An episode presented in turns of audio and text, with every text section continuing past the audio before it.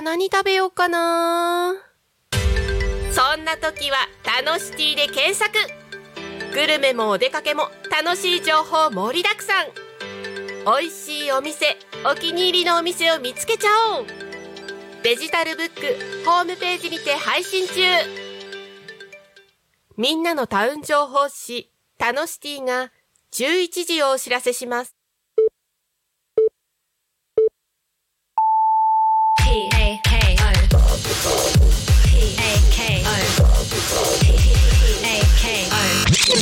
タコミン FM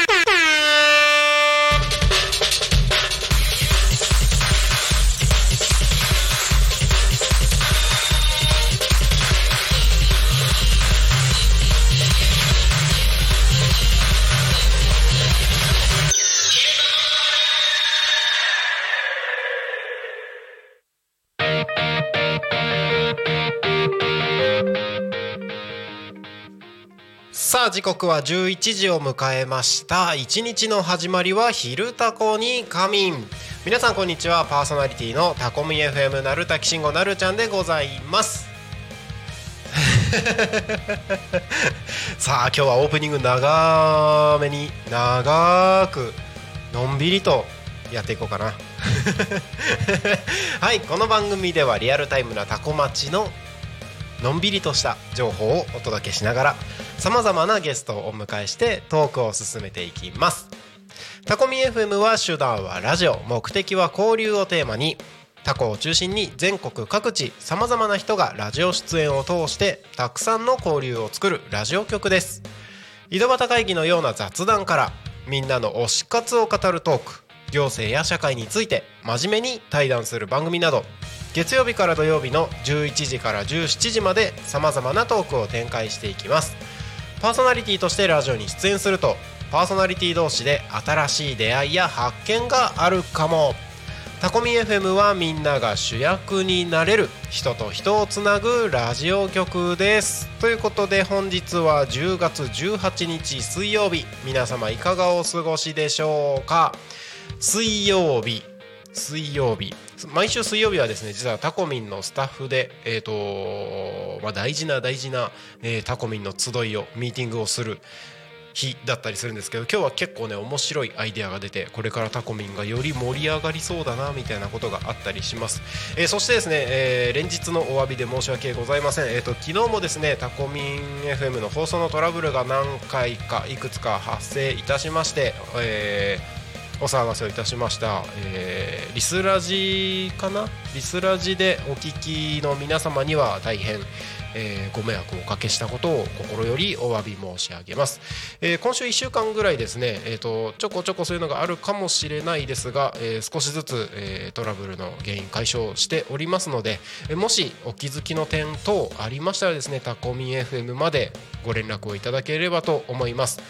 多分多分もう大丈夫かな。昨日ねあの割と、えー、夜夜ですね、えー、放送終了後長い間大ちゃんと2人でああでもないこうでもないって結構いろいろねやってたので、えー、そんな開局そろそろ6ヶ月が経とうとしておりますタコミ FM 皆様で、えー、ぜひ応援していただければと思います。はいえー大丈夫かな？準備できたかな？準備できたかな？まだかな？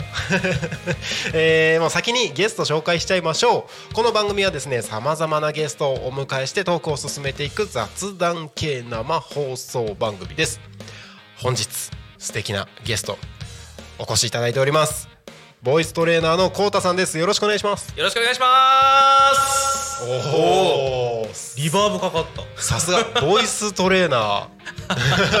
声にリバーブがかかるんですね。ナチュラルリバーブ。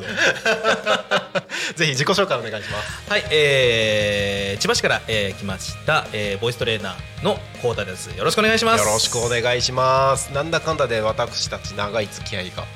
本当そうですね、はい、なんだかんだで。なんだかんだで。えっといろいろと今日のお話の中で。そうですね、はい、できればなと思うんですけれども、はい、えー、この番組はですねえー、毎週テーマを設けてゲストの方や皆さんからコメントをいただきながら一緒におしゃべりをしてます。はい、はい、じゃあ今週のテーマの発表いきましょう。さてそんな今週のテーマは？私のチャーミングポイント。ということで皆さんあるでしょ？あなたのチャーミングコこここポイントチャーミングポイントなるたきくんおそうださんはいあらお噂の天の声が天の声で天の声さんようこそじゃあいつものセリフ言いますかはい全国6000万人の天の声ファンの皆様こんにちは天の声です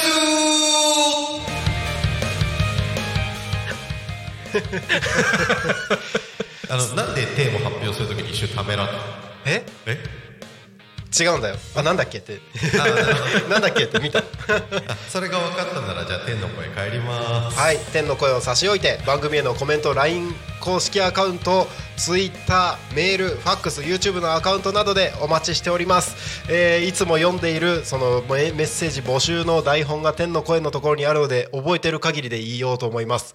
番組へのコメント応援メッセージは LINE 公式アカウント Twitter メールファックス YouTube でお待ちしております。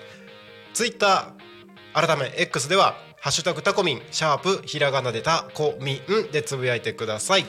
メールでメッセージいただく場合はメールアドレス fm.tacomin.com fm アットマークタコミンドットコム。タコミンの子はシューです。ファックスのメッセージはファックス番号ゼロ四七九七四七五七三。ゼロ四七九七四七五七三です。LINE 公式アカウントは LINE でタコミ FM を検索して友達登録お願いします。LINE のメッセージでコメントどしどしお送りください。今週のトークテーマは私のチャーミングポイントです。たくさんのメッセージをお待ちしております。覚えてた？すごい台本なしで覚えてた？素晴らしいです 覚えてた？いや途中で台本変わったんだよね LINE 公式アカウントができてからこれはやってなかったんだけどやっぱ毎日やってれば覚えるもんですねできる男鳴滝慎吾ですこれが私のチャーミングポイントです違うな。なんか自慢してるみたいになっちゃうな。チャーミングポイント。コウタさんチャーミングポイント。これねめっちゃ考えたんですよ。はい。最近はい。太ったんですよ。最近？はい。はい。最近って 最近にその疑問符やめて 俺会った時にはもう太ってたよみたいなのやめて。やめときます。いやでもそれは事実かもしれない。いやでもねはい。最近だからそれ思ったのはい。丸い顔かな？丸い顔。丸い顔、はい。そんなまっすぐ目を見て言わないで。キラキラキラキラキラ。いや丸い顔かもしれない。なんか最近ね、はい。全部いじられるのが別にお。悪い気しなくなってきちゃったんですよ。もともといじられてたんですか？もともとというかねここ数年でいじられるようになった。あそうなんですね、はい、いやもともとはデブじゃなかったんですよですよね。ですよ。はい。ですよね。だからまっすぐ目を見て言わないで。ああそうなんですね、はい。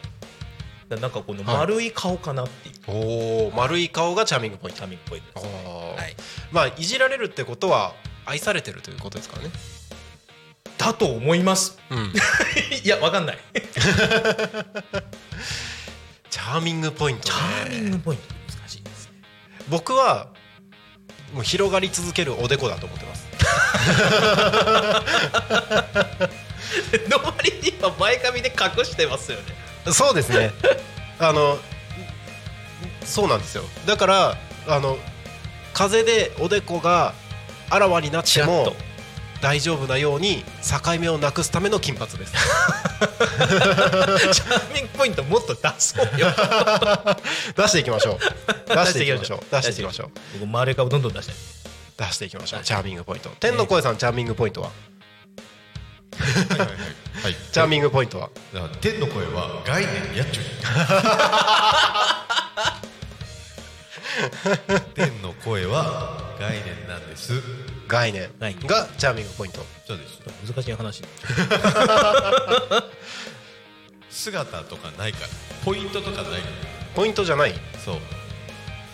まあなんかみんなとこう一体感がある感じなんですよ。ほ見守ってるんで日々。うなるほどなるほど、うん、なんでまあみんな可愛いっていうところがチャーミングポイントですからね。ぶん投げたね。ちょっとね。ちょっとね、はい。あのあれなんですよ。て天さんねはい。今日あんまり余裕ないです。天さん余裕ないことあるんですね。天さんねあのだまあこの体を借りてる大輔君がはい。あれですねちょっとややるべきことが。今振られてちょっとびっくりしちゃっはい。初めて急に天さんに振りました。たそうっすね。多分。そうですよね。いつも天さんから出てくる感じですけれども。ちょっと。はい。し失礼いたしました。今日お越しいただいてるコウタさんね、はい。あのこの体を借りてる大輔君と。体を借りてる。はい。はい。仲良しです。仲良しなんですよね。はい。だからちょっと積極的に巻き込んでいこうかなと思ってました。はいはい。いやもういつ呼んでくれるんだろうってずっと待ってました もうそろそろかなとそろそろかなーって、はい。来るかなーって。ちょうどちょうど連絡来たタイミングそうそうそうそう今だと思って。でも別件ってなんかこう連絡 そうですね。した時にねはい。ちょっと誘っていただいて。はい。よろしくお願いします。こちらこそありがとうございます、えー、ともしかしたらコウタさんのことを知ってる方も YouTube とかリスラジとかで見てくださる聞いてくださる方はいるかな？いると思う。いると思う。多分。ぜひぜひ コメントお待ちしております。してます。はい。えー、まあ私のチャーミングポイントということでトークテーマは話をしていくんですけれども、はい。まあ、トークテーマとは全然関係なく、はい。せっかく今日来ていただいているので、はい。コウタさんについて少しずつお話を広げていこうかなとはい。思います。えー、と今日、えー、とボイストレーナーコータということで、はい。えー告知の方させていただいてますけれども、はい。えっと普段どんな活動をされているかをちょっといろいろ聞きたいなと。えーとですね、はい。普段は、えー、と八千代台にある、えーはい。ソウルマンボーカルアカデミーというですね、えはい。ーまあ今はボーカルだけじゃなくて、えー、とキーボードとかお。あとギターなんかも、えーやってるんですけどそうね。えーとそうです。あの音楽教室を、えー、八千代台でやらせていただいてます。そうなんですね。はいあのー前に僕ライブハウスはい。運営を手伝わせていただいてた時にはい。やっていたライブハウスで実はコウタさんが。そうですね。そこで。な何度かこうすれ違すれ違ったり。したぐらいのところからのそうですね。付き合いですよね。ですね。でも4年ぐらい5年ぐらい経ちますかね。コロナ前ですもんね。もう5年は経ったんじゃないですか。ですよね。娘がだって生まれてまだ生まれてないぐらい生まれてないと思います。ですよね出会いのきタイミングは。ですよね、はいで娘がこの間5歳になったばっかりなんでおめでとうございます。ありがとうございますじゃあ5年ですね。5年ですね大体おお。いろいろあった5年いろいろありまししたからね 本当にそうですよね。だって多分初めてお会いした時僕の子供が2歳3歳そうですそうですぐらいですよね。はいもう6歳8歳で小学校6 1、歳2年生ですから今。そうですね若干こう人見知りが始まってたぐらいの頃ですよね。もう今は多分もうみんな大好きみたいな感じでもうさ もうはしゃぎ回ってますから。もうさすがに覚えてないだろうなどうですかね？やっぱちょっと風貌が変わったいああ。よりイケメンに。やあのロン毛がロン毛じゃなくなったあれ？でも違うかあの時ロン毛じゃなかったじゃないですすよ。だから僕長くなったなって気がします。確かに、あじゃあちょっと太った。そうかもしれないです。今のところ徐々にこう上がっててあでもね去年と比べるとちょっと痩せてるんですよ。あ本当ですか？そう。僕は常に更新してますね。えそれは上に？上に。あそれまずい。まずいんですよ。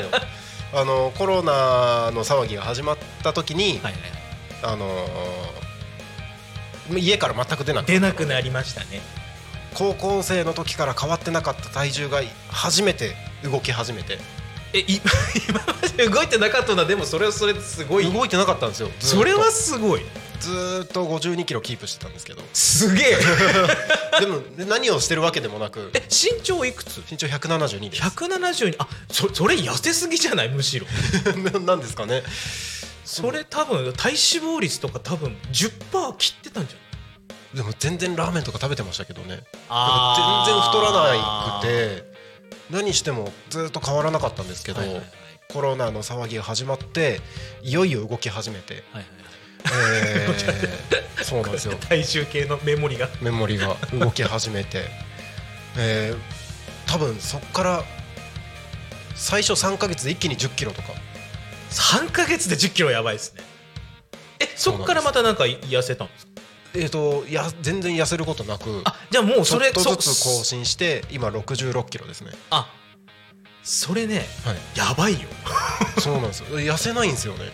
いやあのもうだって、はい。俺らの年は、はい。もうはい。よっぽど努力しないと下がらないかあら本当ですか？そう。ちょっとやそちょちょっとの努力ではもうはい。本当に減らない、なんかそれもあってあのこここ1か月ぐらいいろいろと少しずつ食事制限してたりしてます。食事制限ね。はい、ままずはちょっとそう食べるものから変えていこうみたいな感じでやってます。食事制限、はい、3回ぐらい。やって、はい。でやっぱりそれなりに落ちるんですよ。お落ちるんだけど、はい。続かないのよこれって。うん期限決めてます一応。あの年年末ぐらいまで。ここまでみたいな、はなんかねあの一番長く続いてたやつは、はい。あのいわゆるそのチートデーみたいなのを設けてでなんかその平日、はい。月曜から、はい。あ日曜の夜から、はい。えー、と金曜の昼まではダイエットする。ちょっと制限するただ金曜の夜からははい。好きなだけ食う。っていうのをやってたんです。それは多分一番長く続いてて。それで変化あるんですか？やあったんですよでそれで俺5キロ痩せたんですよ。ええなんだけど。なんだけど？なんだけど結局、はい。なんかどっかのタイミングで、なんかこう仕事の付き合いであったりだとか、もうあるしあとはし帰りの時間がどうしても、あの遅くなるだとか、はい。その仕事のなんかこう、タイミングでちょっとこうひ飯食ってる時間がなくって、はい昼飯食ってない、うん。夜にまとめて食う、うんもしくは夜食べる時間がない、うん。9時ぐらいにめちゃくちゃ腹が減ったっていうはい。タイミングでドカ食いしちゃう。っていうサイクルでどっか崩れたんですよ。なるほど。で崩れてからなーなーになってからの今みたいな感じ、ああなるほど。だからね食事制限はね難しいあれは。続けるのが大変ですよね続けるのが大変。うーんいやなんかほんとちゃんと、はい。なんかこう日常的にちゃんとその生活サイクルがうん。もう出来上がってる上でやるんだったらいいんですけど我々みたいな不規則な生活してる人間は あれは無関確かにそうですよね。で今はチョコザップに帰ってる。ああどこだって言ってる。んですかあの豚が滑車回してきますっていつも言って。豚は滑車を回してきます。滑車を。滑車チョコザップってあれあのなんだっけ筋トレ系だけじゃないんですよね？いろんなのあるんですよねあのいろいろありますよ。あの筋トレも何種類もあって、はい。であと有酸素系だったらあのサイクルマシンとあとウはい。ォーキングマシン。ほうほうほうほうほうでで僕はあの昔、はい。ランニングとかやってたんですけど、その時にちょっと膝を壊しちゃってもともと結構あの空手とかやってたんで、うんうんうん膝関節系がちょっとはい。怪我とかで、まあ、古傷があったりとかしてたんですけど、うんあのーちょっとそのランニング大会に出た時にはい。膝やっちゃったことあって、まあ、ちょっとあの頑張っちゃって。うんうんそれがあってちょっとランニングはできないんですよ。うんはい。だからあの滑車を回してます滑車を。あのーサイクルマシン、サイクルマシンなるほど。いいですねちょっとまあ僕は少しずつ自分の体と向き合ってみようかなみたいな感じで初人生初挑戦してます。いやあのどうだどうだ。よ まあどうなるかなってまあちょっと変化を楽しみに自分ではやってみてますけれどはい。はい。何の話でしたっ何けの話でチャーミングポインント。トチャーミングポイント僕の顔が丸いっていうところから。あのその5年ぐらい前からの付き合いでっていう話ですよね。ああそうだは これリスナーさん突っ込んでいいんですからね。いもうどんどんどんどん突っ込んで突っ込んでいいんですよ。どんどんもうあ脱線してるよ脱線してるよ。ってで今はその音楽スクールそうですねをやってるはいとで、はいまあ、一応、はいあのコンポーザーって言って、はいえっとまあ、いわゆるその作曲のお仕事っていうのもやっててそっちは一応事務所も所属はしてるんですよ。なるほど。そうなんでね。作曲をしたりだとか、うんうんアーティストさんのその曲をアレンジしたりだうんうん。とか、あとはまあ DTM って言って、うんうん。えーそのパソコンで音楽のそのプログラミングをする、うんうん。えー仕事なんかもやってます。へえもうなんか全部同じぐらいの割合でやってる感じですか？いやえーと今はほとんどレッスンメインです、あレッスンメイン。そうですね。レッスンなるほどそうなんですね。レッスン受けたい人ってはい。あの、まあ、コロナの時期もあったと思うんですけどそうですね。前後で変わったりしたんですか？実は、はい。そんなに変わってないんです。よ別に増えも減りもえっ、とね2020年のやっぱり一番悪かったあの時期っていうのはそれなりに減ったは減ったんですよ、ただえっ、と翌年2021年からは大体この作ることって何でもそうなんですけど大体その繁忙期って春と秋なんですよ、おでー2021年のはい。秋以降は結構もうコンスタントに入るようになって、そっからまあちょっとずつ今まああののぼ登っていってはいるんですけどただそうですねあのガンと上がったっていう時期でいうと2021年の秋以降だったかな、あそうなんですね。はい、やっぱ学びたい人は一定数ずーっといるんですね。そう考そうですね。あの結構八千代近辺の人もいればうん遠いところだったら成田から通ってる方えあと横浜から通ってた方もいてまあその横浜から通ってた方はもう今京都に引っ越しちゃったんで今もう辞めちゃったんですけど、えはい。結構なんだかんだで遠くから来ていただく方もいます。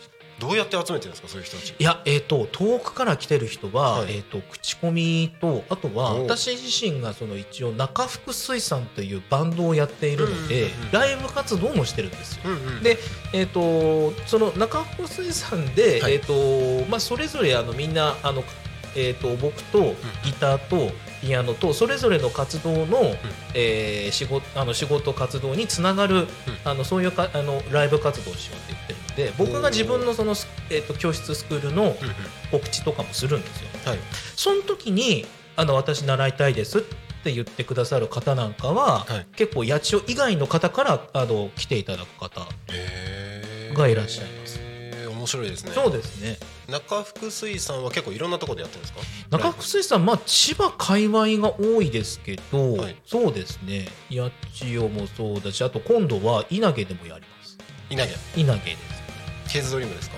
いやえっ、と稲毛稲毛海岸の、えーとはい。野外音楽堂ってありますね。かあの公園にあるんですけど、はい。うんうんうん。あそこをお借りして、はい。えーちょっと野外イベントをお。あそこでうちの教室、はい。スクール主催のライブイベントっていうのをあそこで、いつやるんですか？えー、と12月の3日です。12月3日、はい。へえあ教室のそのイベントとかもやるんですね。そうですね。あのうち発表会って言わないんですよ。はあはあはあはああ。のダサいじゃないですか。発表会。なんかもう。まあダサいって言ったらピアノ ピアノ教室の先生に多分怒られるんです発表会いろいろありますからね。そうそうそうそうそう。であえてそのやっぱりそのポップスを学びに来てる連中なので、うんうんうんうん。発表会じゃなくって、うんうんうん。えっとちゃんとライブにしましょう。うんうん。だからあの毎年2回やってるんですけど、1回目は今年は5月にやって、うんうん。でその時はもうお客さんもフルで入れて、うんうん。でエントランスミュージックチャージとかも取って、ほうほうでもう本当にライブっていう形で開催したんです。だからあの生徒たちも、はい。あのまあ、出演者はあのほぼ全員生徒なんですけど、うんうんうん。あのお金取るうんからにはうん。ちゃんとしたものを見せなきゃいけない。っていうあのプレッシャーのもと、うんもうゲロ吐きそうなになりながらもうみんな必死に練習をすると。へえ生徒さんたちってそのどうどういう、まあ、歌とかその楽器とか、どういうのを習いに来るんですか？えーっとね。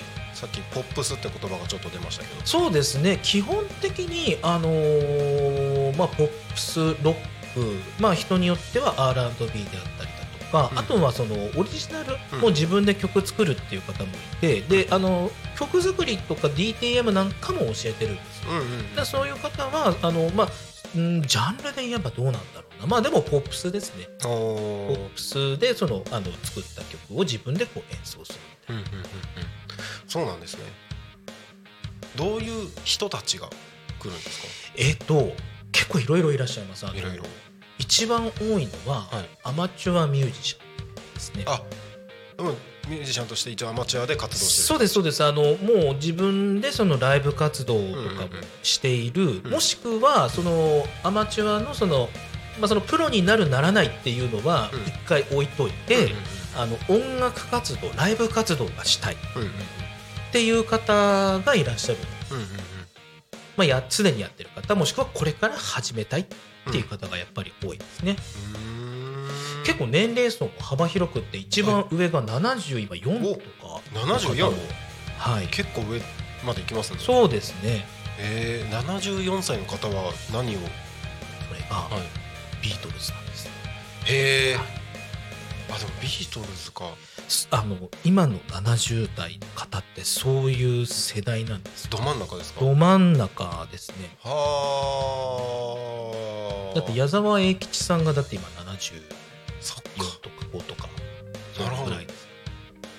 やっぱりロックをはい。もう聴いてる世代がはい。もう今うん。70代とかの世代なんあですよね。そうなんですね。はい。うん？七えっ、とビートルズが日本に来た時が？ビートルズが日本に来た時が多分中学生とか高校生とか。の世代の人そうですね。でえっ、ともうあの今うちは辞めちゃった方なんですけど、あのビートルズのコンサートを中学生の頃に、はい。あの聞きに行ったっていう方もいらっしゃいました。へえその頃聞いてたらもう完全にど真ん中ですど真ん中ですね本当にだからよくなんか昔の映像とかで流れる、あそこにだからいらっしゃったわけですね。はあすごい。なんかこうある種歴史の1ページみたいなところに、うんうんうんうん。その世代を生きてたら、まあ、70になってもやりたいって思うかもしれないですね。そうですね。だから、あの僕らがそれこそ10代、20代の頃って、うんうんうん。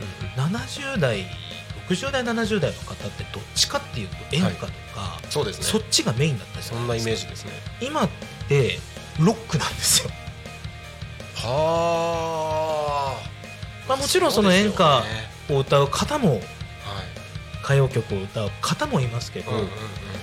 けどロック世代が今大人になってるんですよ。まあ。ベテランの世代に今レイちゃんとかがその世代ですそもんねうなんです、はい、確かに、まあ、そう考えるとその世代がロック全然聴いてておかしくないですもんね。そうなんですよね。なんかどうしてもやっぱり 60代70代演歌イメージ強いですよね。そう僕らはそうですよね。そんなことないんですよね。おじいちゃんにスナックに連れて行かれて演歌ばっかり歌わされたみたいな。はい。世代じゃないですかそうですよね。なんかすごい飛び越えますけどそれ考えると今のあの高校生たち世代がはい。60代70代になった時にそういう TikTok 世代が おじいちゃんおばあちゃんってことですよね。そういうことですよね。何みんな踊ってんのみたいな感じになる なるわけですよね。若い人たちから見ると。ちょっとそれ面白いです、ね、ちょっと面白いですよねそんな短いなんで動画の前で踊ってんのみたいな感じになるわけですよね。いやでもそう考えると、はい。彼らがはい。そのベテラン世代になった時に、うんうんうん。みんな何やってる何やってるんですかね。ショート動画遅いでしょみたいなことになるわけですよね。多分。今ショート動画当たり前のようになってますけど。そうですね。何今そ今時ショート動画やってんのみたいなことになるわけですよね まあなんかちょっとねあのリバイバルじゃないですけど、はい。なんかじあの時代がこうあ一周してあるかもしれないですね。今ね。昭和がこう脚光を浴びてるみたいな感じそうでですね。あるかもしれないですね。いや面白い。まあちょっと、はい。いろいろな話に、はい。発展しちゃいましたけども、はい。時刻はただいま11時28分ということで、えーここで、えー、高松の気象交通情報を挟んで後半でまたいろいろとお話できればなと思います、後半もよろしくお願いします。よろしくお願いします。はい。それでは高松の気象情報のコーナーに行きましょうタコ町の気象情報をお知らせします。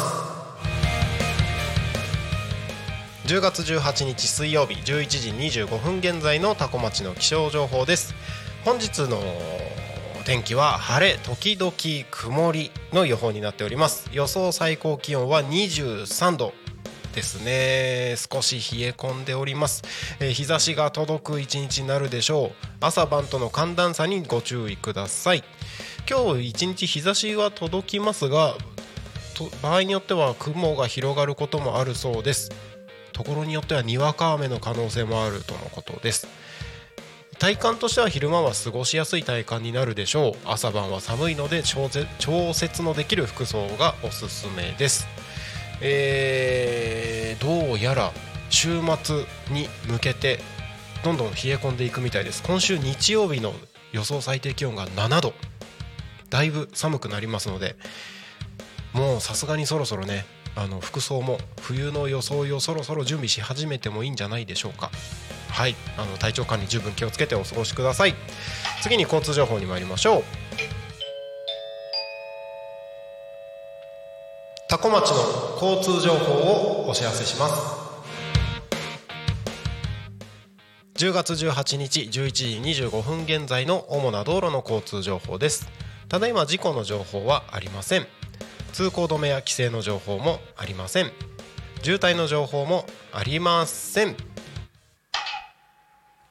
今日もタコ町は平和です。は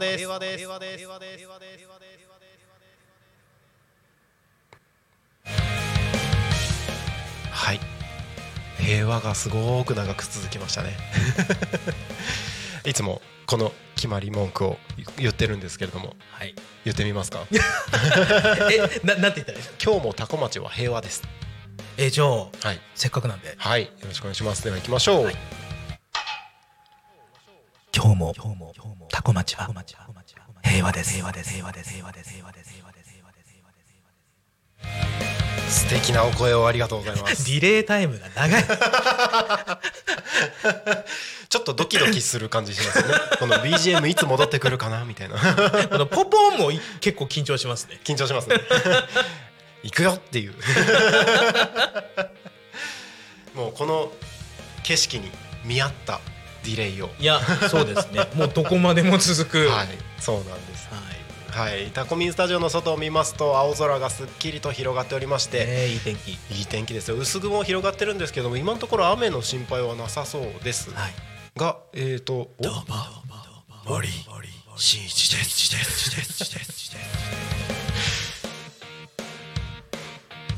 天心一さんが来ましたね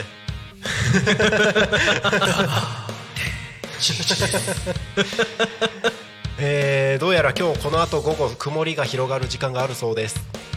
天さん。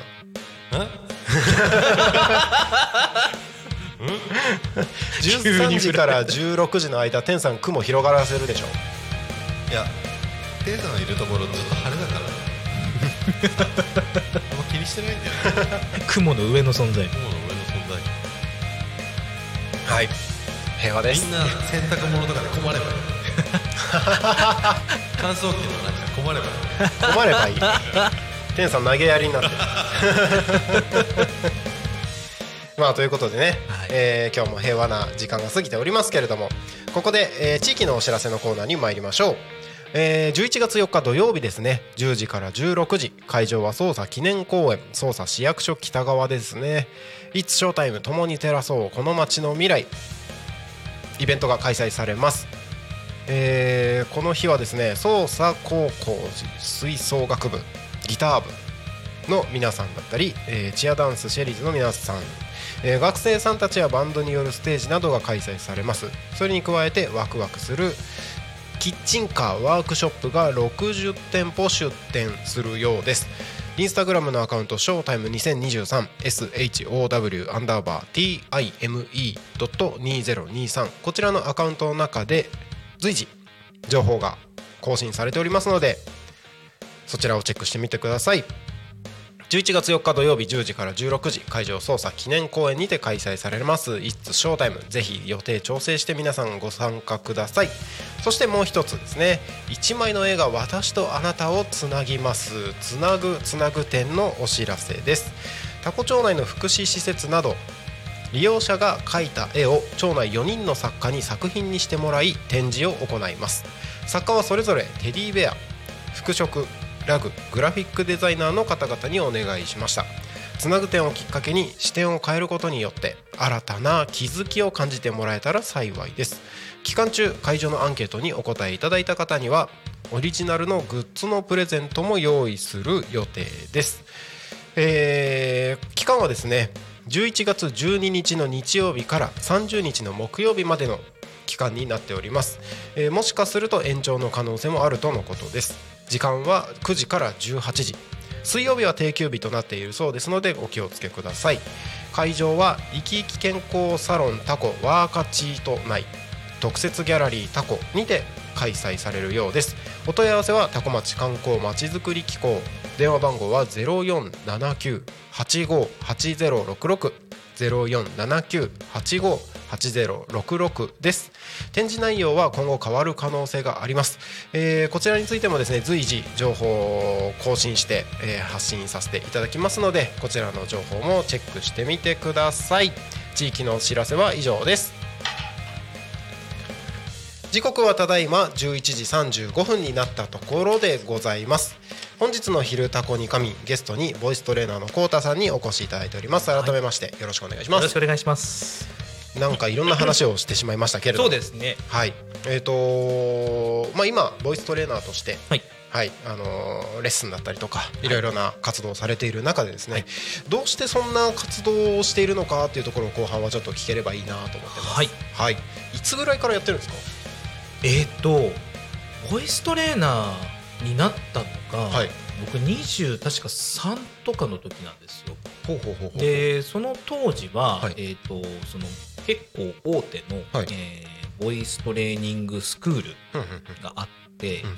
でたまたまその募集があったので応募して、まあ、あのその時採用していただいて、はい。そこからちょあのーまあ、その教室の講師として働いてたんですけど、はい。そこからそこを今度辞めて、うんであのーまあ、いわゆるそのアイドル事務所であったりだとかお芸能事務所タレント事務所さんはい。なんかの、うん。えー、と業務委託で、えー、と教えに行ったりだとか、あるいはそのの音楽教室の講師であったりだとか、その講師としてのその活動が結構増えたんですね。なるほどなるほど。で、えー、と今の、えーとプレえー八千代台うん。のプレイグラウンドというそのライブハウス。はい。で、えー、とやらせていただくようになって、でそっからもう、まあ、最初は結構そのプレイグラウンドでの生徒ってそんなにいなかったんですけど、はい。コロナ前ぐらいからちょっと増え始めたんですよね。うんうんうんうん。で、えー、と今、まあ、ななんやかんやで結構、うん。な何十人まではいかないです。20人ちょっと。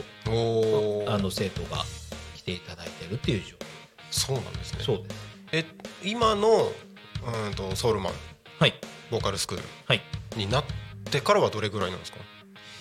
えっ、とソウルマン自体をはい。立ち上げたのは、どのタイミングだったんだろう？2000確か15年だか6年だかそのぐらいだったと思うへえでそこからまあただ、あの結構マイペースにやってたんで、その例えばその宣伝の仕方であったりとか、えー広告の打ち方だったりとか、広げ方だったりとか、そういったところがもう何にもわからない状態から始めてたんで、うんうん。本当にあの生徒2人とかあ もあうそんな状態が結構、あの続いてたんですよ。そうなんですね。そうです。23年ぐらいそれが続いてて、でなんかちょっと増え始めたなって思ったとこ時に、はい。あのー一気に減った時期があったんです。うんうんうん。であこれじゃダメだなと思っておちゃんとやろうって思ったのが2019年の19年。秋だったんですよ。でそこで初めて あのそのホームページであったりだとか、い。そういうのを自分で勉強し始めて、はい。で自分でこう作っていろいろ SEO 対策とかいろんなことをやり始めたら、うん。ちょっとずつなんかこう知っていただく機会っていうのが増えて、で、えー生徒が集まりだしたなって思ったところでコロナが来たっていう。そのタイミングですよね。2019年秋だと。なんでもっと早くやらなかったんだろうっていうじゃああれなんですね。僕が最初知り合ったタイミングの時は、はい。まだそれのちょっと前ぐらいちょっと前でしたね。ようん。そうなんですね、はい。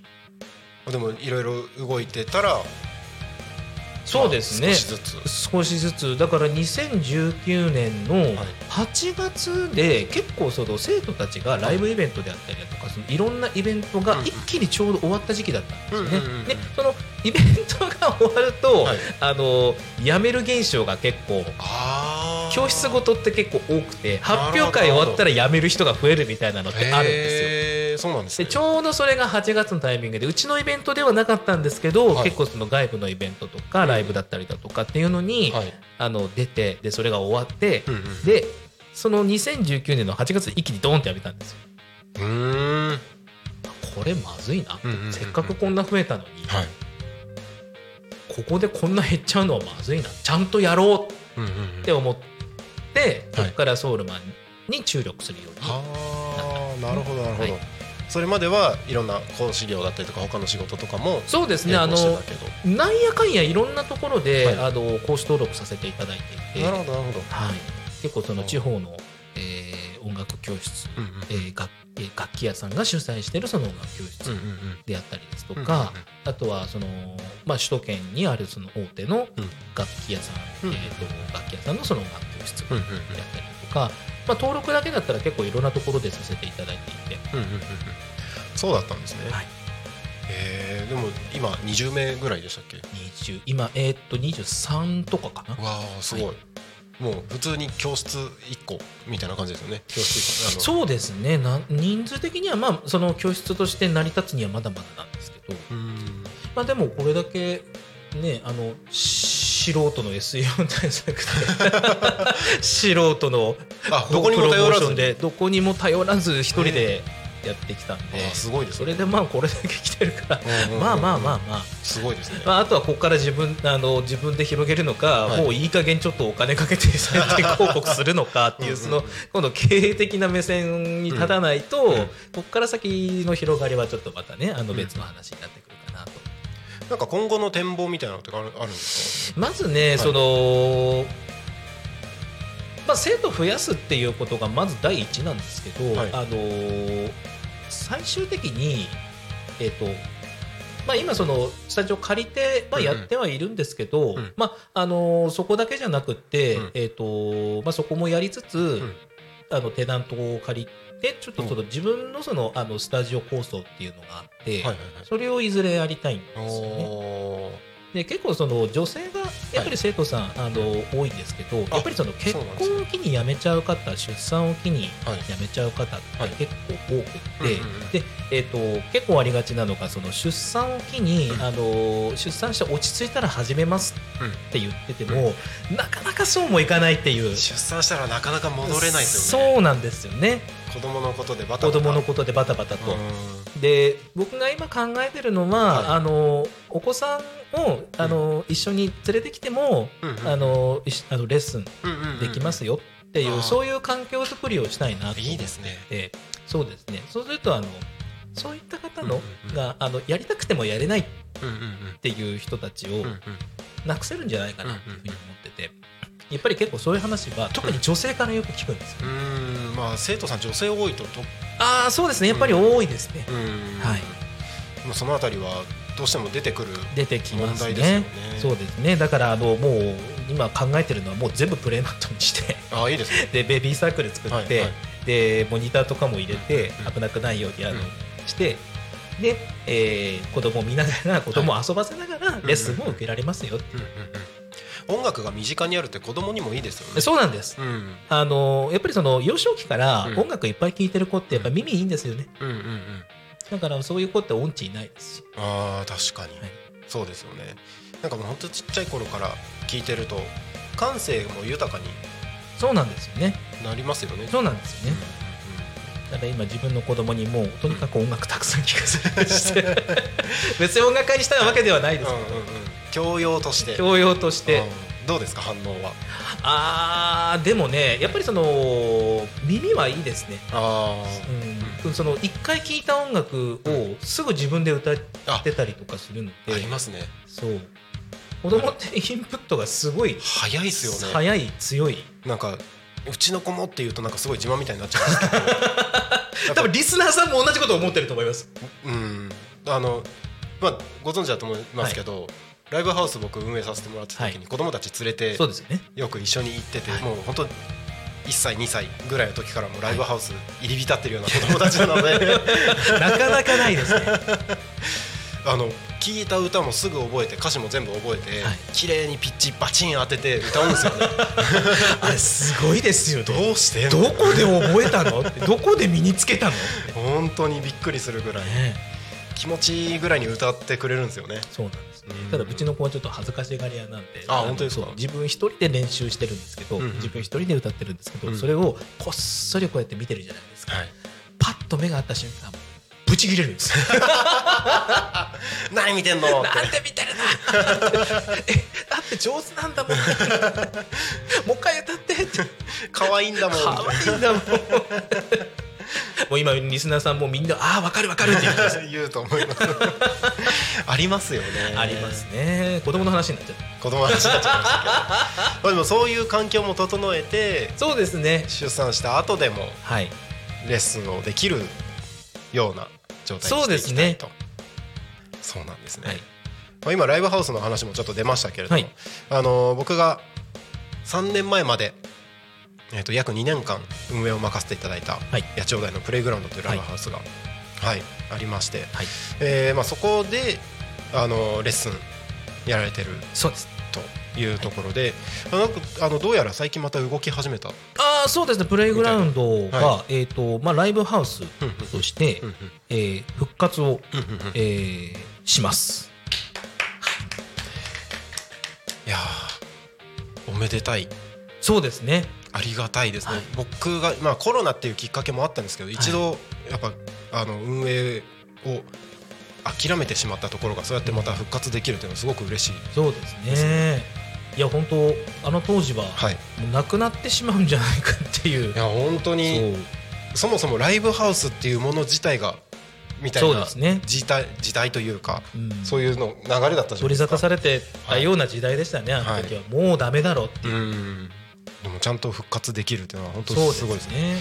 あの今後コウタさんの活動として、はい。そのライブハウスプレイグラウンドのはい。動きっていうのも親密に関わってくるのかなとは、えっとそうですね、うん。あのーまあ昨日もあのー打ち合わせなんかもしてて、うん。まあちょっと今後こういうふうにしていこう。であのーこういうふうに関わっていこううん。みたいなのがまあ各方面から、はい。えーいろいろその協力者であの方であったりだとか、あのお話とかもあるので、はい。ちょっとあのーまとめていきながら、まあ、ちょっとずつ形にしていこう。まあ、ただ、えー、と11月の29日に、はい。えー復活ライブ第1弾をやるんですけど、はい。えー、とこれもうちょっとしたらあのもっとオープンな情報になってくると思うので、うんフライヤーとかも多分どんどん出てくると思うんですけど、結構大々的にやると思うので。そうなんですね、はい。楽しみですね、はいえーなんかそのスクールとしていろいろとはい。関わる関関なんだ関連性を持ってはい。やっていくこととかもあるんですかねきっと。あると思います。というか僕の希望で、あはの僕一応11月の29日ははい。私も出るんですけど、うんうん演者として出るんですけどただ私どっちかっていうと自分が出るよりも生徒出したいんですよ。あそう。あいいですね。だからそういうなんかこう関わり方を、はい。なんかこうレギュラーでこう出れるようにうしてあげられたりだとんか、そういったところでちょっとできれば関わっていきたいかなうんうんうんうんうん。と思うのでそうですよね。23名も生徒がいて。そうですね。自分ばっかり目立ってても。変な感じですもんね。まあでもそれはそれでまたちょっと必要ではあるんですけどね。うんまあでも僕の希望としてはあうん。の生徒がどんどん大きくなってくれた方が嬉しいので素晴らしいですね。素敵な考えで。えー、じゃあそのラプレイグラウンドライブハウスもはい。いろいろと連携を取りながらそうですね。今後動いていくと。そうですね。えー、なんかプラスで考えてることとかってあるんですか？えっとはい。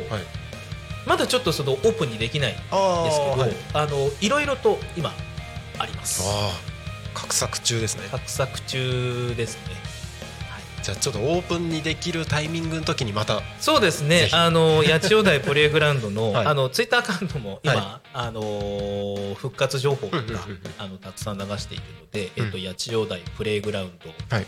で検索していただければ、うんうんうん。えーホームえーとホームページは今ちょっと新しく作ってるんですけど、うんうんうん。えー、とツイッターが結構、えーホットな情報を積極的に流しているので、うん。ちょっとその辺でチェックしていただければなと。はい。はい。わかりました。はい。えっ、と YouTube コメント来ました。はい。ありがとうございます。ありがとうございます。バージョジョさんこんにちは。こんにちは。ライブハウス再開は熱い。熱い。本当熱いですよね。そうですね。うん。みんなだからもう本当地元の面々はもう本当に心待ちにしてたことだと思うのうんうんうん。そうですよね、はい。結構ねあのプレイグラウンド自体そんなに大きいライブハウスではないですけどね。全然キャパ5030ぐらいかそうですね。あの僕イベントで49人入れたことあったんですけど。もう身動き取れないですよね そこまで行くと。でですよね。本ちょっと。当に隙間なかったですね。それぐらい入るとちょっと危険ぐらいなあの今だったら怒られるぐらいのアウトですよね。あの密になってますね。だから多分いろいろ考えると30いって40ぐらいのキャパの、はい。まあ、ライブハウスちっちゃいライブバーというか。なんか一説ではなんか日本で一番小さいライブハウス。ああもしかしたらそうかもしれないですね。もしかしたらうん、マジかもしれない。うん、そうかもしれないです、はい。まあそれぐらいのところではあるんですけど、はい。実際に一番最初オープンしてからは何気にもうそろそろ10年ぐらい経ちます？そうですね。10年は経ってます。経ってますよね、はい。ぐらいはあるので多分地元の人たちで知ってる人は知ってるそうですね。場所にはなってると思うので、これからもあのどんどん長くはい。発展していければいいなとはい。僕個人としても思います、ありがとうございます。はい。まあ、何か力になれることがあればい。いなと。あもうぜはい。ひよろしくお願いしまよろしくお願いします。ということで、えー、と時刻はただいま11時50分。す。はい。早いですね。早いですね。えー、とそろそろエンディングに向けてはい。話を進めていきます。はい、はいタコミ FM は月曜日から土曜日の11時から17時までリスラジにてリアルタイム放送をしております。放送した番組はすべて YouTube と各種ポッドキャスト Apple、Spotify、Amazon Music、スタンド FM にて全部の番組を聞き逃し配信で楽しむことができます。本日この番組が終わりましたら12時からこの後12時からはチプチプラジオですね。よいしょ。チプチプラジオ。あれあれ。よいしょ。はい、えー12時からはチプチプラジオ。パーソナリティはチプチプ園長伊藤さん。その後13時からはフォレストオートともり社長の社長ラジオ。その後14時からは国立プレゼンツグリコと楽しく学ぼう。その後15時15分からは田舎を田舎らしく東香川ローカル開発団。かっこ仮。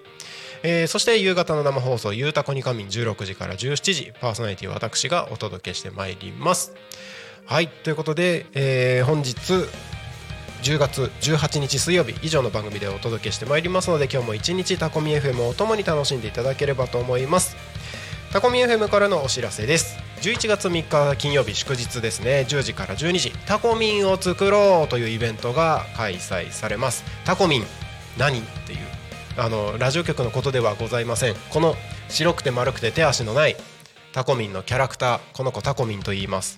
このタコミンをみんなで羊毛フェルトでチクチクチクチク自分だけのタコミンを作って持ち歩こうというイベントが開催されます。定員10名様参加費500円です。保護者同伴で小学生も参加可能になっております。場所はタコラボでございます。11月3日金曜日祝日10時から12時。開催されますのでぜひ、えー、タコミ FM までお問い合わせください。インスタグラムでも申し込みができますのでお待ちしております。はい。時刻はただいま11時53分になろうとしているところでございます。本日の「昼タコに仮眠」ゲストにボイストレーナーこうたさんお越しいただいております。あと34分ぐらいちょこっと話できるんで。はい。ちょこっと残りの時間でお話できればと思うんですけど、はい。言い忘れたこととかないですか？言い忘れたこと。はい。リスナーの方々に伝えたいこととかあれば。はい、えーソウルマンボーカルアカデミーですね。えっ、と、八千代台の方でやらせていただいてますけれども、えっ、と、もし、来てみたいよっていう方がいらっしゃったらですね、えっ、と、八千代ボイトレと検索していただくと、ソウルマンボーカルアカデミーの、えーホームページが、えー、大体一番トップにこう、来るようになってますんで、えーもっと詳しく知りたいよという方は、えー、八千代ボイトレで検索していただいて、えーホームページの方に来ていただければと思います。八千代ボイトレで出るんですね出ます。おおもうじゃあ八千代でボイトレといえばみたいなところには行ってるわけまでは行きましたね。ようやく。すごいですねでも SEO ちゃんと自分から一からやっていやーそうですね。毎日はい。朝早起きして、はい。ホームページを更新し参考書とかだから本とかいろいろこう、はい。あの並べながらこうこう こうこうやっててラジオって言っちゃいけないです。ね。あのひらあの左手にこうやってこう持ちながら、はい。右手ではこうキーボードを打ちっていう。じってすごい。いやでも長く地道にやってればそうですね。る。もんですね、まあ本当勉強もしないと音楽ばっかりやっててもいいですからね。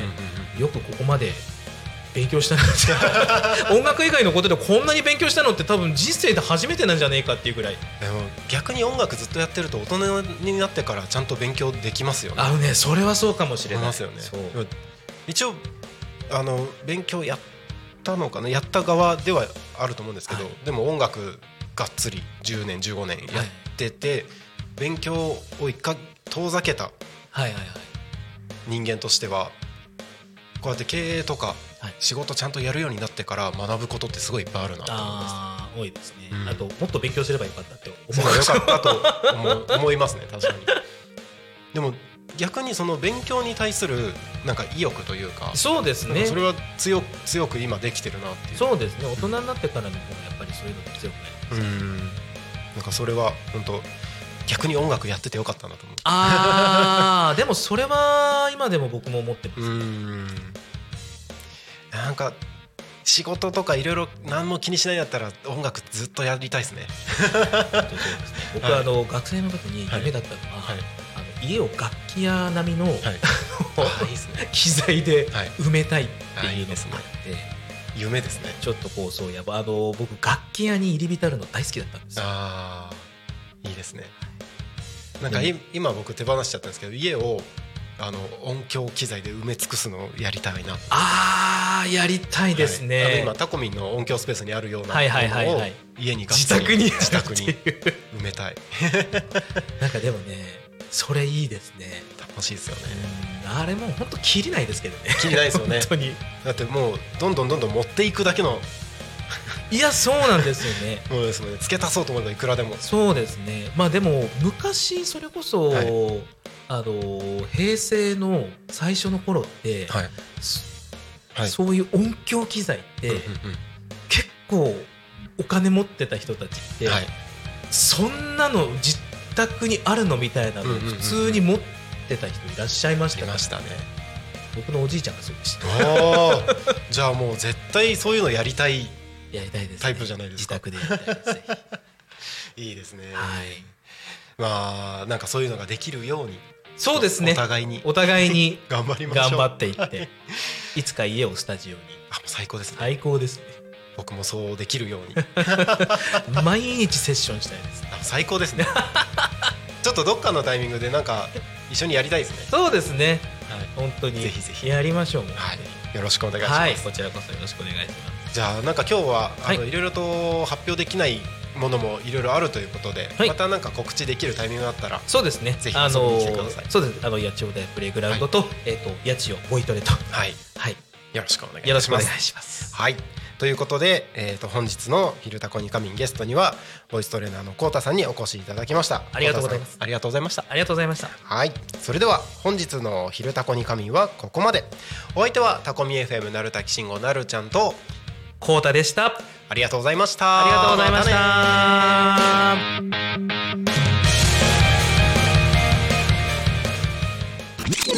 Talk Me FM.